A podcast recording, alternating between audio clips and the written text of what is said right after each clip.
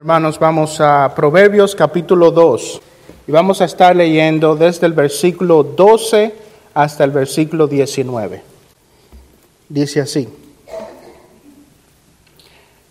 para librarte, perdón, vamos a leer desde el versículo 11.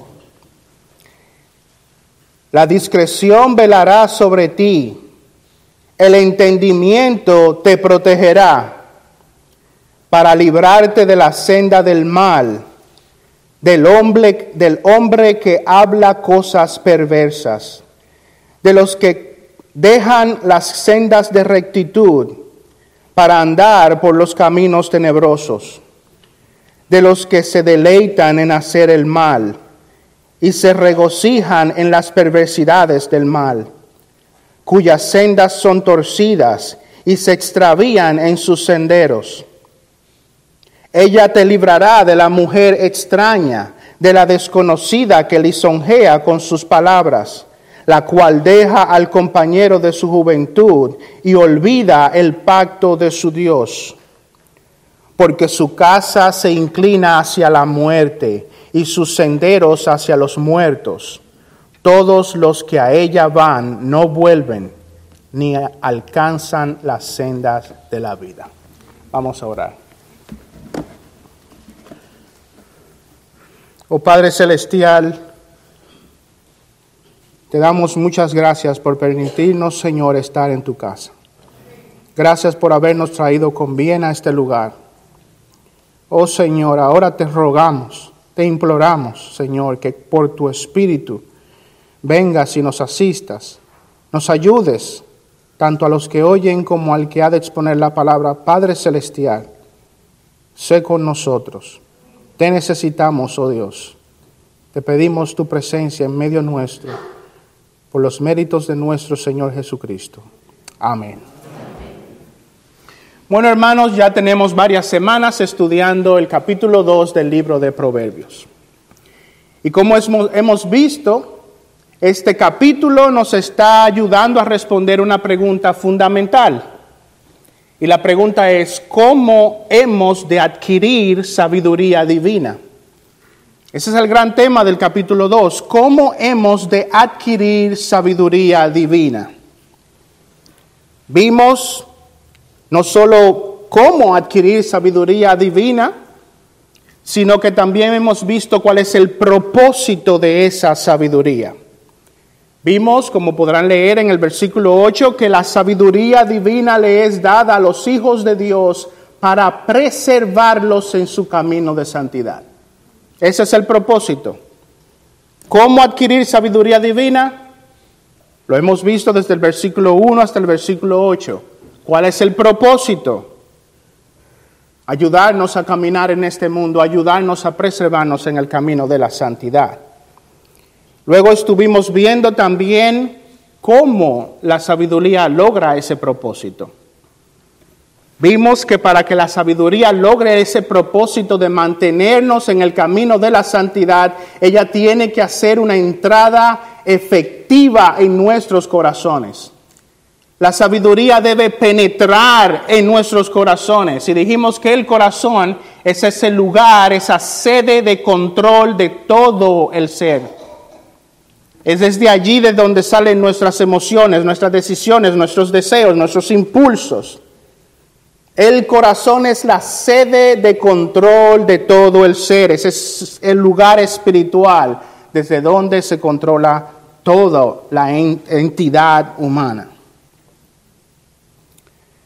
Ahora, habiendo visto cuál es el propósito de la sabiduría divina, habiendo visto cómo alcanzar sabiduría divina, cuál es el propósito de la sabiduría divina, cómo logra ese propósito la sabiduría divina, estamos ahora entrando en una nueva sección de ese capítulo 2 del, de ese capítulo 2 del libro de Proverbios y ese, esa nueva sección es prácticamente ya la recta final, la recta final de este estudio.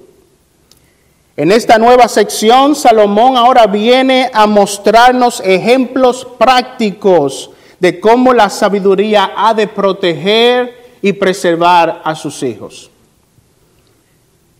Es como si el hijo, sabemos que Salomón aquí está hablando a su hijo, y es como si su hijo le preguntara, papá, me has dicho que debo adquirir sabiduría divina. Me has dicho cómo alcanzarla. Me has dicho cuál es su propósito, cómo logra su propósito. Pero ¿podría darme algunos ejemplos prácticos de cómo la sabiduría divina ha de preservarme y ha de cuidarme en este mundo? Y en esta nueva sección, Salomón viene a traer a sus hijos y el Espíritu Santo viene a traernos a todos nosotros ejemplos prácticos de cómo la sabiduría divina ha de preservarnos. Para lograr esto, Salomón nos presenta la influencia nociva de un hombre y de una mujer. Nos está trayendo la influencia nociva de los hombres habla de las actitudes y las características de un hombre impío y de las características y de actitudes de una mujer impía. Ahora, esta presentación que Salomón nos hace de estos pecados no quiere decir que sean solo exclusivos de una mujer o de un hombre. Lo que se presenta sobre estas características del hombre no quiere decir que la mujer no los tenga o lo que se presenta como características de los pecados de esta mujer no quiere decir que los hombres lo tengan. Salomón lo que quiere es presentarnos un amplio espectro de cómo los impíos pueden ejercer una influencia nociva para los hijos de Dios y por ende a través de ese ejemplo mostrarnos cómo la sabiduría divina va a preservarnos. Ahora, ¿qué cosas prácticas vemos aquí en la forma en cómo la sabiduría nos protege. Primero vamos a ver las características de este hombre impío. La sabiduría nos protegerá de la influencia nociva del hombre impío cuando podamos detectar que una de sus características es que este individuo habla perversidades. El hombre impío tiene como característica que es una persona que habla perversidades, versículo 12, para librarte de la senda del mal, del hombre que habla cosas perversas. La Real Academia Española define la palabra perverso como algo que corrompe las costumbres o el orden y el estado habitual de las cosas. Ahora, ¿qué implicaciones tiene el hecho de que esta persona habla cosas perversas? Bueno, la palabra de Dios en Lucas capítulo 6, versículo 45 dice, el hombre bueno del buen tesoro de su corazón saca lo que es bueno, y el hombre malo del mal tesoro saca lo que es malo, porque de la abundancia del corazón habla su boca. Este hombre perverso habla perversidades porque dentro de esa sede de control interna hay corrupción. Ese hombre está siendo controlado, dominado por la influencia del pecado. Él habla perversidades porque en su interior es una persona perversa.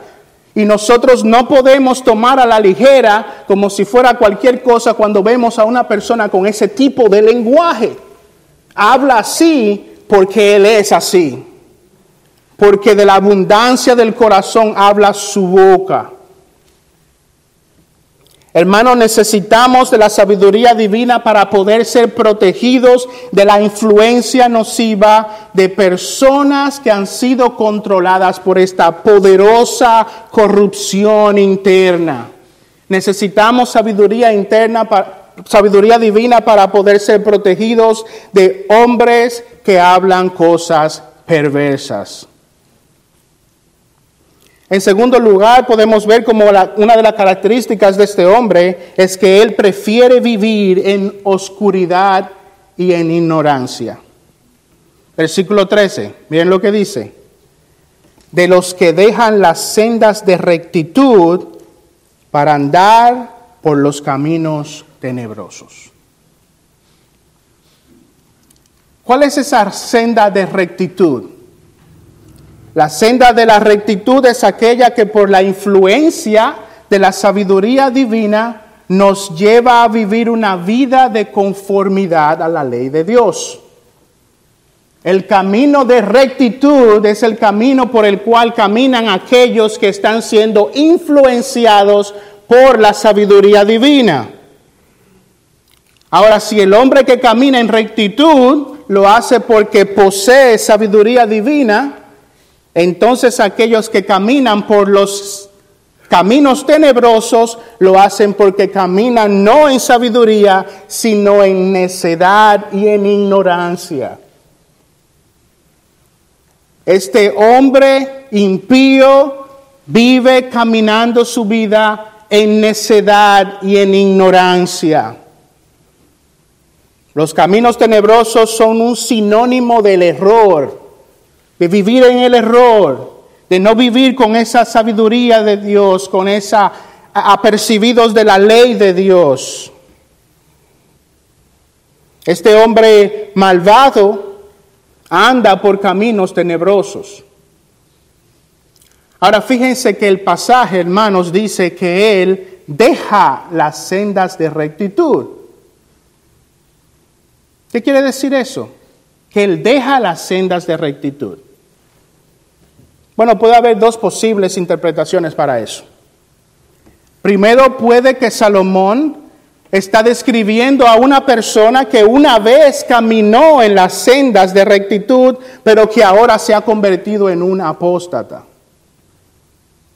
Puede que esta persona una vez caminaba en rectitud y ya no anda por ese camino, es una apóstata.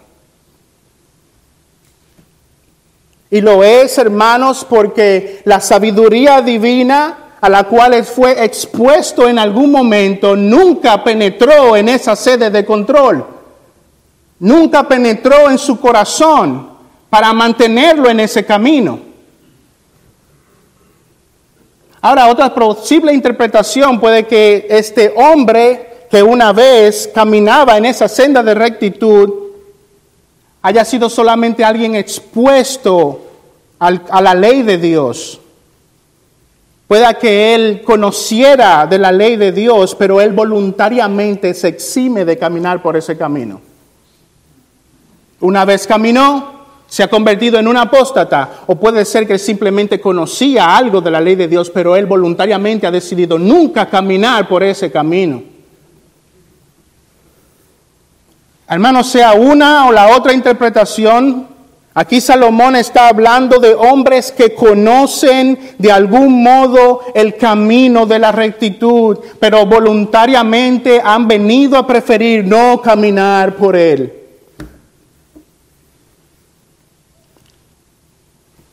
¿Para qué necesitas sabiduría divina? Para no convertirte en un apóstata. Para no convertirte a una persona que habiendo estado sentada en ese asiento, vengas luego a rehuir de la ley de Dios. Esa es la protección de la sabiduría divina. Penetra en esa sede de dominio y de control para mantenerte en el camino de la santidad. Salomón nos está trayendo este ejemplo. Hay personas que estuvieron sentadas allí y hoy no lo están. Porque la sabiduría de Dios no penetró en el corazón para mantenerlos en el camino de la rectitud. En tercer lugar, este hombre tiene como característica que se goza en sus perversidades. Miren el versículo 14. De los que se deleitan en hacer el mal y se regocijan en las perversidades del mal. Este hombre impío se deleita en ignorar la ley de Dios, encuentra placer en hacer todo lo que es contrario a la ley de Dios. Al hacer referencia al deleite, Salomón quiere expresar que el hombre malvado, el hombre impío, ha invertido todo su ser, su intelecto, sus emociones están invertidas, están puestas en una dirección contraria a la ley de Dios. Hermano, tengamos cuidado con no poner atención a este tema de la sabiduría divina, porque pronto podemos estar encontrando placer en otras cosas que no son la voluntad explícita de nuestro Dios. Nos está dando este ejemplo para que veamos cómo la sabiduría divina nos protege. Y una de esas formas es penetrando en el corazón y haciendo que la ley de Dios sea que, como vimos el domingo pasado, un deleite para nosotros para que sea un deleite, para que sea, como vimos, más dulce que la miel. El deleite de los hijos de Dios es la ley de Dios. El deleite de los hombres impíos son sus perversidades. Nosotros necesitamos de la sabiduría divina para preservarnos en ese camino donde la ley de Dios es un deleite para nosotros. En cuarto lugar, este hombre impío tiene como característica que sus caminos son torcidos. Versículo 15. Cuyas sendas son torcidas y se extravían en sus senderos. Cuando algo es torcido, eso quiere decir que esa cosa está distorsionada, no es recta, es torcida, está distorsionada. Cuando algo está extraviado, es algo que ha sido desviado, es algo que ya no sigue un curso.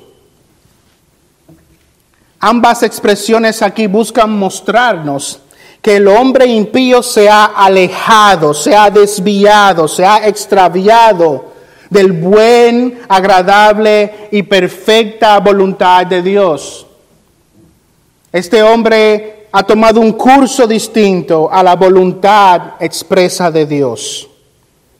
Eso es lo que dice en Romanos capítulo 3, versículo 12, todos se han desviado, a una se hicieron inútiles, no hay quien haga lo bueno, no hay ni siquiera uno.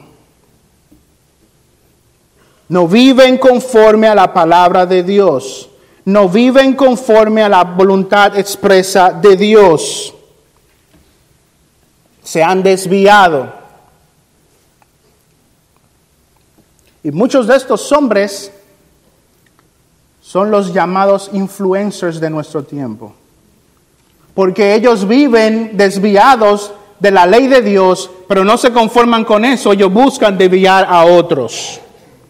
Buscan desviar a otros. Llaman bueno a lo que Dios llama malo y llaman malo a lo que Dios llama bueno, justo, recto y perfecto. Viven en caminos torcidos, están desviados de la ley y la voluntad expresa de Dios. Bueno, esas son las características de este hombre impío. Ahora vamos a ver las características de esta mujer impía. ¿Qué dice el versículo 16? Bueno, vemos aquí que una de las características de esta mujer impía es evidente en su identidad, en quién es ella. Mire lo que dice el versículo 16. Ella, dígase la sabiduría, te librará de la mujer extraña. La mujer extraña. ¿Por qué se describe a esta mujer como la extraña? Bueno, podemos ver dos posibles definiciones. Puede ser que se esté refiriendo a dos posibles cosas aquí al usar este término, la mujer extraña. Primero, esta expresión puede que se refiera al hecho de que esta mujer no era una israelita, sino una mujer extranjera que ha venido a vivir en medio del pueblo de Dios. Y el hecho de que haya sido una extranjera representaba un peligro. Vamos a ver un ejemplo, ¿por qué decimos eso? Vamos a ver un ejemplo de eso en Primera de Reyes, capítulo 11, versículos 1 y 2. Primera posible definición, puede ser que esta sea una mujer ajena, extraña, extranjera, no era parte del pueblo de Dios. Ahora, ¿por qué eso representa un peligro? Primera de Reyes, capítulo 11, versículos 1 y 2, dice, pero el rey Salomón, precisamente el escritor de este libro, el rey Salomón, además de la hija de Faraón, amó a muchas mujeres extranjeras, moabitas, amonitas, edomitas, sidonías e hititas de las naciones acerca de las cuales el Señor había dicho a los hijos de Israel, no os uniréis a ella, ni ellas se unirán a vosotros, porque ciertamente he aquí el peligro, he aquí el, el riesgo, porque ciertamente desviarán vuestro corazón tras sus dioses. Pero Salomón se apegó a ellas con amor, dice el pasaje. He ahí el riesgo, el peligro de unirte a una extraña. Vemos en este pasaje que esta mujer extraña, por no ser parte del pueblo de Dios, representaba un peligro. ¿Por qué? Porque ella era una mujer idólatra. Y porque iba a desviar el corazón de un hombre a dioses extraños. Bueno, otro significado posible de que esta mujer era una, eh, de otro, otro significado posible por lo cual se le llama mujer extraña, es que esta era una israelita que conocía a Dios, pero había, se había desligado de toda sumisión a su palabra. La posible interpretación, la primera posible interpretación es que era una mujer extranjera que venía con dioses ajenos, vivía en medio del pueblo de Dios y podía desviar nuestros corazones hacia sus ídolos. Pero esta otra posible interpretación es que ella sí era una israelita, pero ella voluntariamente se había desligado de Dios, de la sumisión a la palabra de Dios.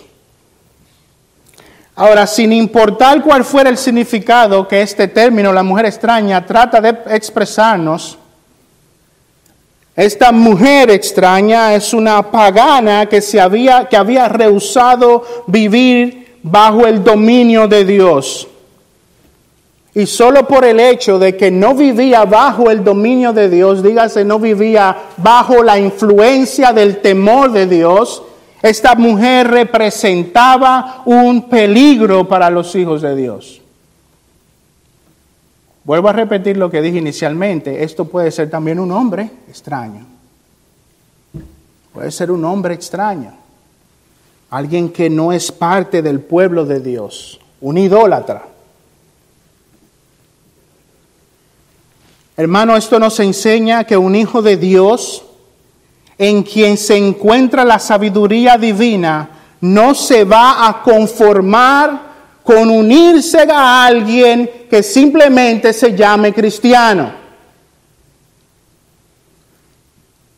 El pueblo de Dios, hombre o mujer, que posea verdadera sabiduría, no se va a conformar con unirse a una persona que simplemente lleve el título de cristiano, sino que bajo la influencia y en la aplicación de esta sabiduría divina, ese hombre o mujer se va a asegurar de que lo sea.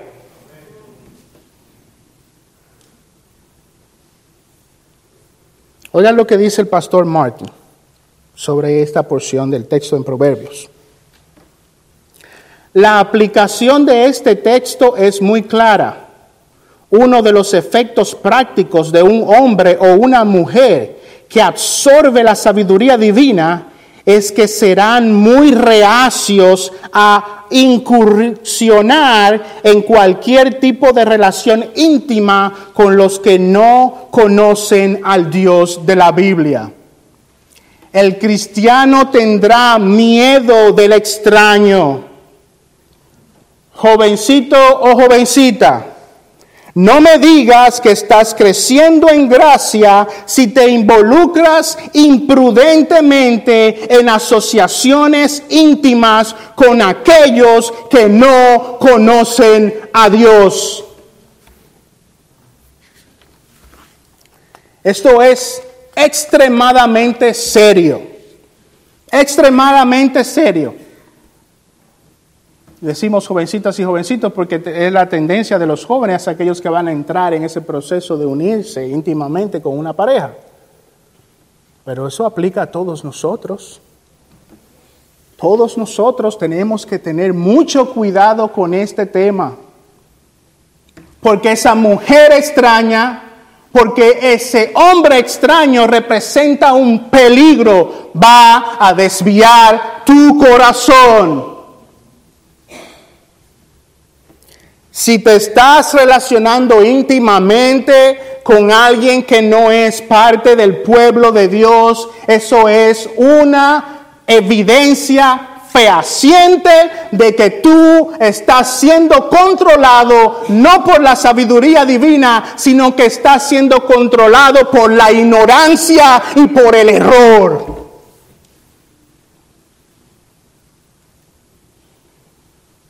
Oscuridad espiritual.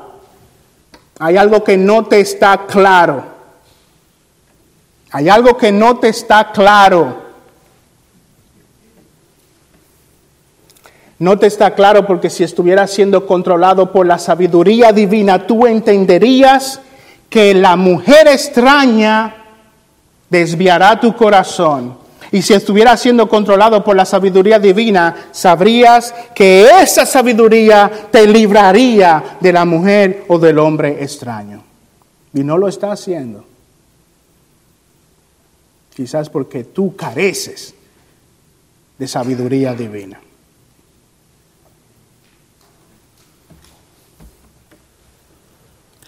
La segunda característica de esta mujer impía, extraña, la vemos en su actividad. Lo primero que vimos fue su identidad, ahora vemos su actividad. Versículo 16. Ella te librará de la mujer extraña, de la desconocida que lisonjea con sus palabras. Lisonjear significa decir lo que se cree que puede agradar a otro. Eso es lisonjear traerte palabras dulces, agradables a tu oído, palabras que se entienden van a ser agradables para ti. El aspecto predominante del carácter de esta mujer o este hombre es la seducción. Viene con palabras suaves y dulces para seducirte. La mujer extraña usa sus palabras como un imán nos lleva a la seducción y nos lleva a involucrarnos en ese en su pecado. Nos desvía, nos lleva a la idolatría, nos lleva a no seguir por el camino recto. Hermano, en la medida en que la sabiduría divina entre en tu corazón, te hará cauteloso, te hará un hombre o una mujer cauteloso que vas a entender que la influencia de muchos de estos hombres impíos viene cuando nosotros le prestamos nuestros oídos. Mucho cuidado, cristiano, a quien tú le prestas tu oído. Porque mucha de la caída comienza como en el Edén, cuando estamos escuchando la voz de la serpiente y cuando lamentablemente carecemos de sabiduría divina para poder detectar el error. Mucho cuidado a qué prestas tu oído. La tercera característica de esta mujer extraña, de esta mujer impía, la vemos en su historia. Lo vimos en su identidad, lo vimos en su actividad, lo vemos ahora en su historia. Versículo 17 la cual deja al compañero de su juventud y olvida el pacto de su Dios. Casi todos los comentaristas afirman que este término, el compañero de su juventud, se refiere a su esposo. Esto quiere enseñarnos que en la historia de esta mujer o este hombre, esta persona ha dejado atrás la influencia que Dios dispuso para ejercer su gestión. Perdón, en este caso es una mujer. Esto dice que esta mujer ha dejado atrás la influencia que Dios ha dispuesto para ella, para ejercer su gestión sobre ella. Efesios capítulo 5, versículo 22 dice, las mujeres estén sometidas a sus propios maridos como al Señor. Al dejar al compañero de su juventud, esta mujer deja al líder designado por Dios para cuidarla y guiarla.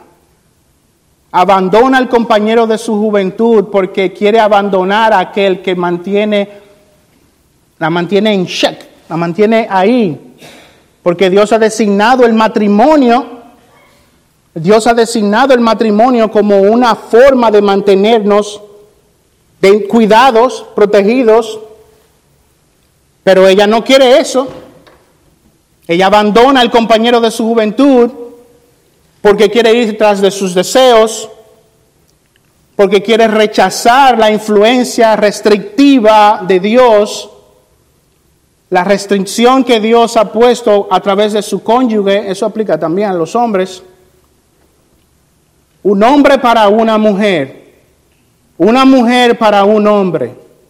Y Dios ha establecido el matrimonio como una forma legítima de establecer una restricción. Pero nosotros no queremos que nadie nos diga lo que tenemos que hacer. Nosotros no queremos tener esa restricción, ¿verdad? Ella abandona al compañero de su juventud, en otra, palabra, abandona eso que mantiene una restricción en su conducta. Esa es su historia. La cuarta característica de esta mujer implica, esta mujer impía la vemos en su destino. Versículo 18 porque su casa se inclina hacia la muerte y sus senderos hacia los muertos. ¿Cuál es la muerte de la cual se está hablando aquí? Bueno, este término muerte puede referirse a los efectos negativos del pecado. Cuando dice que su casa se inclina hacia la muerte, que sus senderos van hacia los muertos, puede estar hablando de las de los efectos negativos, destructivos de este pecado, de vivir en el pecado. Vamos a ver un ejemplo de eso en Proverbios 7, 21 al 23. Proverbios 7, capítulo, libro de Proverbios, capítulo 7, versículo 21 al 23.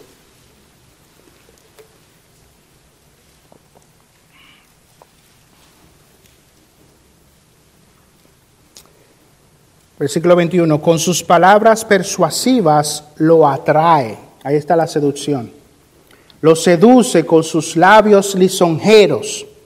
Al instante la sigue como va el buey al matadero o como uno en grillos al castigo de un necio, hasta que una flecha le traspasa el hígado como el ave que se precipita en la trampa y no sabe que esto le costará la vida. Ahí va el hombre y la mujer que carece de esta sabiduría divina. Presta su oído a la seducción. No vive bajo el control y el dominio de Dios y camina como un buey al matadero como alguien que va en grilletes a ser castigado, como una ave que se precipita a una trampa. Ese hombre, esa mujer que vive con el extraño, que se da el permiso de coquetear con el pecado, viene a sufrir los efectos negativos de su conducta. Ahora, peor que eso, peor que eso, es que la muerte de la cual habla este texto se refiere a esa muerte eterna en el infierno. La Biblia habla con claridad acerca de aquellos que se entregan al adulterio, la fornicación y cualquier otro tipo de impureza sexual. Primera de Corintios capítulo 6 versículo 9 al 10 dice, ¿o no sabéis que los injustos no heredarán el reino de Dios? No os dejéis engañar ni los inmorales, ni los idólatras, ni los adúlteros, ni los afeminados, ni los homosexuales, ni los ladrones, ni los avaros, ni los borrachos, ni los difamadores, ni los estafadores heredarán el reino de Dios. He ahí el peor de los castigos para aquel que se, se dedica a coquetear con el pecado va a recibir castigos en este mundo. Recibirá azotes como un necio que camina en grilletes. Pero peor aún, puede que llegue a sufrir la peor de las consecuencias, la muerte eterna en el infierno.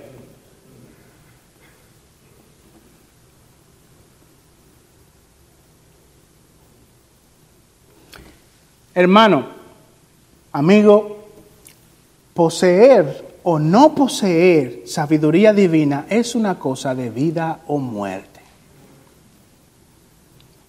Poseer o no poseer sabiduría divina es una cosa de vida o muerte.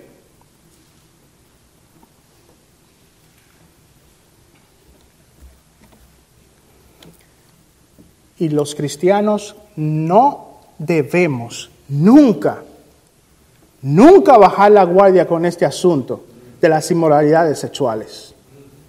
Nunca. No se crean tan fuertes. No coqueteen con el pecado, hermanos. No le den lugar al diablo. No coqueteen con el pecado, con ningún tipo de inmoralidad sexual. No se den permisos. Porque esa conducta te llevará por senderos que van hacia la muerte, hacia los sufrimientos del castigo de Dios en este mundo y posiblemente si Dios no tiene misericordia de ti y te salva, porque eso quiere decir que eres un impío, vas a acabar en el infierno. No te des permisos con ningún tipo de inmoralidad sexual. La quinta y última característica de esta mujer impía la vemos en la prisión en la que caen todos los que la siguen. Versículo 19. Todos los que a ella van no vuelven. Todos a los que ella van no vuelven, ni alcanzan las sendas de la vida. Esta expresión, todos los que a ella van no vuelven, nos muestra con cuánta dificultad logra restituirse aquel que ha caído en pecado con esta mujer extraña. Esto es una prisión. Yo soy bien joven, yo soy joven, pero he tenido la tristeza de ver una y otra vez a hermanos en Cristo caer en esa prisión. ¿Y cuánto sufrimiento le llega a la vida de un cristiano que viene a unirse con la mujer extraña? ¿Cuánto sufrimiento sufren las mujeres cristianas cuando se unen con hombres incrédulos? Y es difícil, difícil restituirse de una cosa como esa, si logra restituirse. Esta expresión, los que a ella van no vuelven, obviamente no es una declaración absoluta.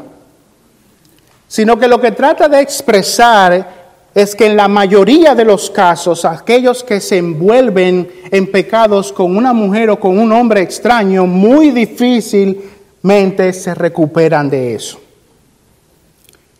Esa expresión, lo que a ellas van, no vuelven, es como decir, bueno, el 1% de aquellos que le da esa enfermedad se salvan. Más o menos eso es lo que quiere decir. Si te da esa enfermedad, si caes en ese pecado de unirte a una mujer extraña, y yo estoy hablando inclusive a los casados y a las casadas, si caes en esa enfermedad, será como caer en una enfermedad de la cual el 1% se salva. Es difícil, es una prisión. Los que a ella van no vuelven.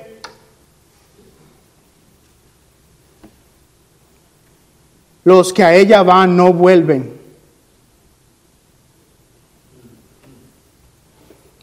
Miren lo que dice Proverbios capítulo 5, versículo 20 al 23. Vayan allá, Proverbios capítulo 5, versículo 20 al 23.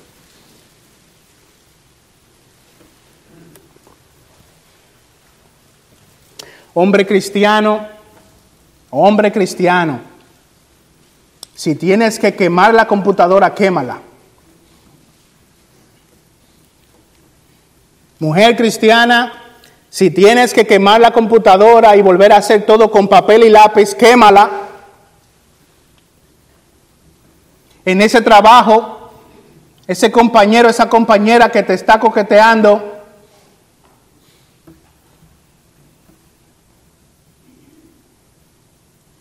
hay más trabajo por ahí, ¿no?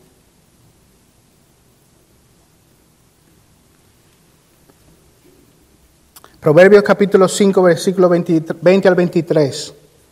¿Por qué has de embriagarte, hijo mío, con una extraña y abasar el celo de una desconocida?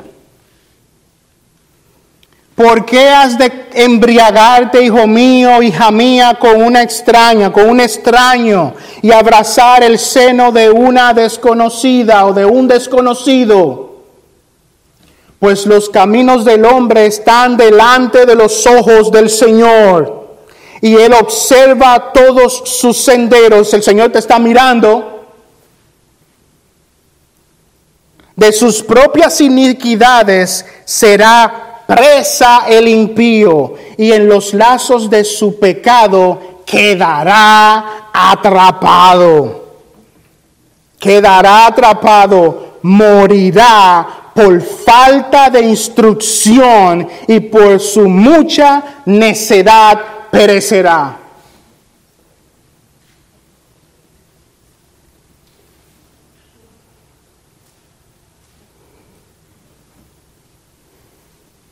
Estás coqueteando con el pecado.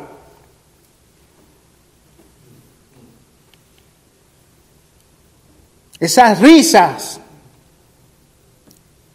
con esa compañera, ese compañero de trabajo. Estás coqueteando con el, con el pecado.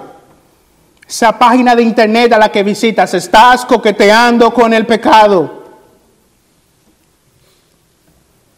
Esos pensamientos impuros a los cuales les está dando cabida, estás coqueteando con el pecado. Recuerda que los caminos del hombre están delante de los ojos del Señor. Recuerda que Él observa todos tus senderos. Tú no te puedes escapar del ojo del omnisciente. Tú no te puedes escapar del ojo del eterno. Y por tu falta de sabiduría, tú quedarás atrapado. Morirás por falta de instrucción, morirás por falta de sabiduría divina, penetrada, entrada en tu corazón para mantenerte en el camino de la santidad, para que no hagas eso que estás haciendo.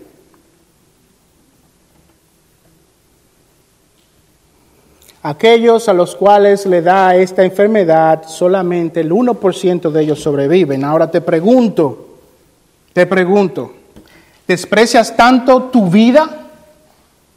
¿Desprecias tanto tu vida que vas a echar la tómbola y te vas a arriesgar?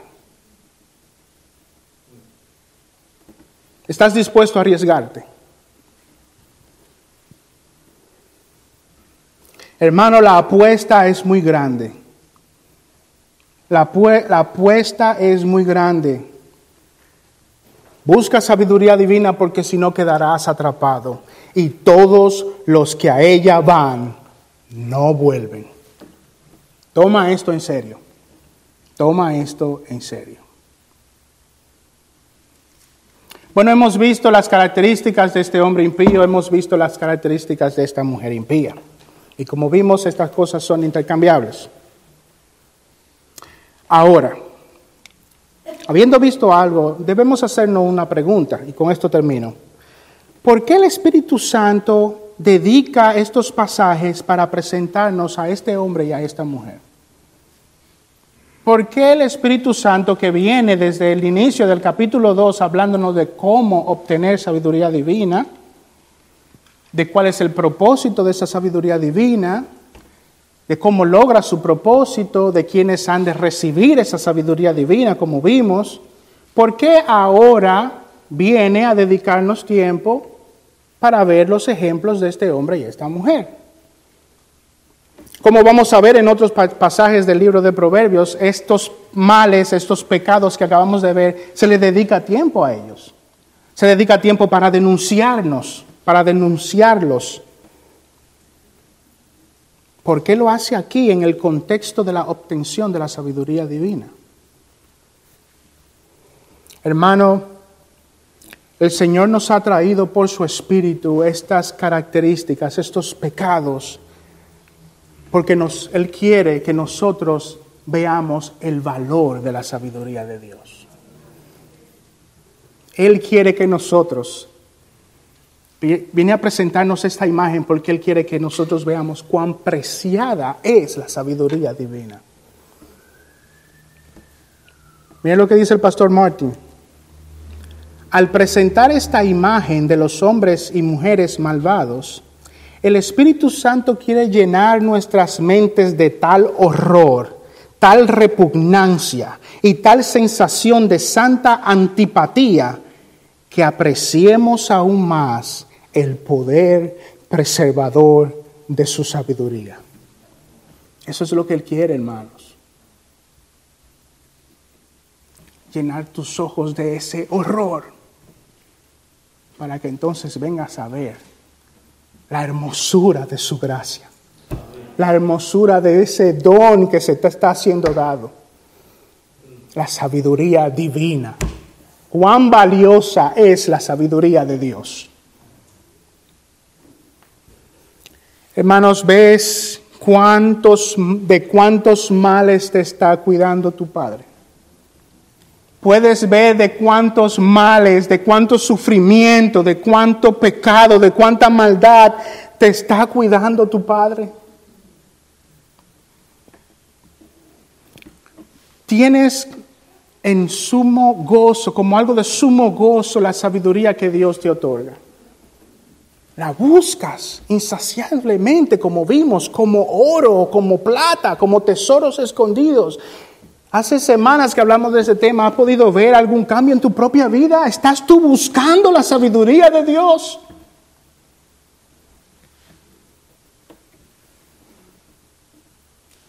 Oh hermanos, tenemos que orar, rogarle al Señor que sea de sumo gozo para nosotros buscar su sabiduría. Y debemos apreciar lo que el Señor nos está dando. ¿Ves de cuántos males te está librando tu Señor? Hermano, necesitas algo más para ser convencido del valor de esta sabiduría. Necesitas algo más. Hermanos, oremos para que el Señor nos permita, al ver lo terrible de estos pecados, ver por otro lado la gracia y la misericordia y la bondad y la hermosura de nuestro Señor. Y que podamos, hermanos, buscar ansiosamente esta sabiduría divina. Vamos a orar.